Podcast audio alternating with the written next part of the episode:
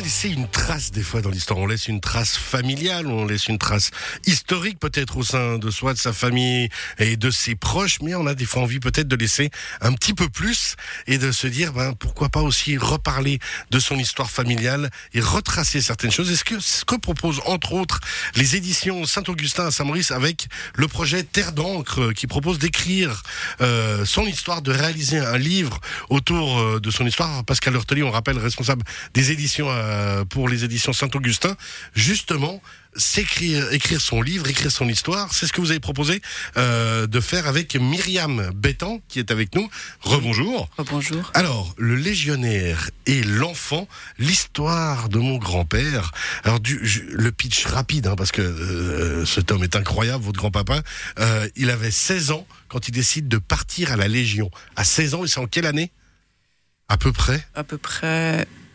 Euh, Début du, c'est quoi, euh, 1910, 1900 Non, non, c'est c'est dans les années 40. Années 40, ok, d'accord. Dans les années 40, il décide donc de partir à la Légion. Exactement. À 16 ans, et il se retrouve euh, ben, au, au feu direct, hein, c'est la Légion, quoi. Exactement, en Indochine, en fait. Et c'est pas, et c'est pas Disneyland, quoi. hein. Là, il, Non, c'est pas Disneyland, en effet, c'est pas Disneyland. il fait 4 ans, Mais euh, 4 ans et demi, en fait. 4 ans et demi, ouais. Mais vous vous demandiez tout à l'heure si euh, on avait laissé totale latitude aux auteurs et qu'on leur permettait d'écrire euh, finalement ce qu'ils voulaient, un, un thriller. ou- Ouais, ouais. Et en fait, ce livre, c'est vraiment une enquête. Dans le sens où j'ai vraiment essayé de découvrir les indices que, que mon grand-père avait laissés dans la mémoire de ses descendants. Donc dans la mienne, euh, dans celle de ma mère, de mon oncle et ma tante. Et puis de, coupler ça, en fait, à des, à des archives que j'ai retrouvées, en fait, aux archives fédérales ou cantonales pour voir un petit peu, finalement, ce qui s'était passé dans la vie de mon grand-père.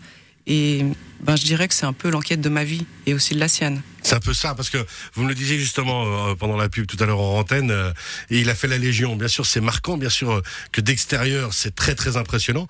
Ça laisse des traces au niveau familial. Ça laisse aussi une façon d'éduquer, on va dire, une façon de, de gérer la famille. Quoi. Oui, tout à fait.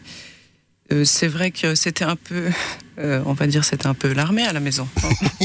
on peut imaginer. Mais en même temps, je pense que cette, euh, cette possibilité de, d'aller chercher en fait dans les, dans les souvenirs de, de ses aïeux, ça permet aussi de, de relire sa vie et puis de, de voir, de comprendre pourquoi est-ce que ben, mes grands-parents ou par exemple mon père ou ma mère ont fait les choses comme ça. Pas simplement de dire euh, ah ils ont mal fait et puis je rejette en bloc tout ce qu'ils m'ont enseigné. Ça permet aussi de, relire les choses avec des yeux d'adulte finalement. Et puis de justement, alors vous le disiez, hein, de revenir sur soi, sur sa famille en général. C'est très intéressant, hein, comme ça a été fait justement le légionnaire et l'enfant, l'histoire de, de, de votre grand-père, euh, Myriam Bétan, parce que il y a aussi un arbre généalogique, vous l'avez dit, il y a des photos, et il y a vraiment bah, vous les, un ensemble de choses. Comment a réagi la famille par rapport à, à ce livre que, qui va sortir, parce que l'Horteli, fin Alors, septembre? Ouais, autour de la mi-septembre. et Autour de la mi-septembre. disponible euh, sur en notre site pré-réservation, précommande, en précommande. Alors, Comment a réagi la famille? Au début, ils ont été un peu, ils ont- Intrigués un peu surpris par ma démarche. C'est vrai que euh, mon grand-père, c'était quelqu'un qui ne racontait pas beaucoup. C'est un petit peu comme, euh, on va dire, un diable qui sort de sa boîte. Tout d'un coup, il, il racontait un épisode de sa vie entre, euh, entre une tartine au beurre Ouais, et un Entre la poire et le café. café, quoi. Exactement. Et puis tout d'un coup, il n'y avait plus rien. Donc euh, c'était un peu, pour ma famille, c'était un peu surprenant. Il fallait aussi se replonger dans leurs propres souvenirs et puis euh, essayer de, de me raconter les choses en fait avec des yeux neufs. Et moi, ça m'a permis de, ensuite de rassembler toutes ces informations et de, de les relire avec des yeux encore plus neufs, on va dire ça comme ça, pour pouvoir aussi les raconter à ma fille, justement. ça. Il y a un côté historique, il y a un côté thérapeutique. C'est les deux qui se mélangent et puis il y a un côté suivi, donner quelque chose, euh, de pérenniser quelque chose, une histoire. Exactement. Pour finalement que ça s'oublie pas, parce que un jour je vais aussi avoir l'âge de mon grand-père, donc peut-être que je pourrais pas raconter les choses euh, de la même manière à ma fille, à ma petite fille, à mon arrière-petite fille. Extraordinaire. La démarche, euh, Pascal Artelli, on revient vers vous justement, euh, qui avait, on va dire, coaché euh, cette démarche. Vous l'aviez dit tout à l'heure. hein, il y a d'abord un suivi, on discute, on échange, on comprend, on cerne, euh, et puis ensuite, ben, on se dit voilà, on va travailler de telle manière-là. C'est un, un travail d'équipe tout en même temps, je pense, euh, tout en étant un, match de tennis où certains disent ah mais moi j'aimerais euh, attaquer de telle manière, puis là on se dit ah non attention il faudra peut-être utiliser. Euh, Il y a une écoute qui doit se faire et puis en même temps je pense chacun essaye de, défendre certaines choses. C'était intéressant des deux côtés. Alors, un travail d'équipe, assurément, en témoigne le nombre d'échanges de, mails, de téléphones qu'on a pu avoir ensemble ces, ces, derniers mois. Et c'est ça qui est aussi très beau dans le, dans le métier d'éditeur, cette relation avec les auteurs.